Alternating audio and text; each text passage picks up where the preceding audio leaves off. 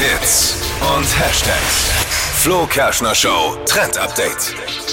Ich habe so ein geiles Gadget gefunden, ne? das äh, garantiert den nächsten WG-Streit verhindert oder auch zwischen den Partnern, wenn der euch gerne mal euren Lieblingsjoghurt wegnascht. Ich habe im Oh. Netz so ein Mini-Gefängnis für den Kühlschrank gefunden. Was? Ja, ist richtig cool. Ist so eine kleine Gitterbox, an der so ein Zahlencode dran ist. Und da kann man quasi sein Lieblingsessen mit reinpacken und das Ganze mit diesem Zahlenschloss absperren. Wie witzig ist das bitte? Und dann kannst du eben Mega, ich alles reinpacken. Voll gut. Ja, mein Freund isst auch immer voll gern meine Schokolade weg und die kommt immer im Kühlschrank und das bestelle ich mir jetzt auch.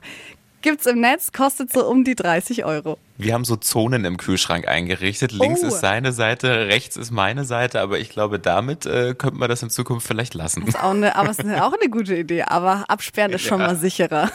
Ist sicherer.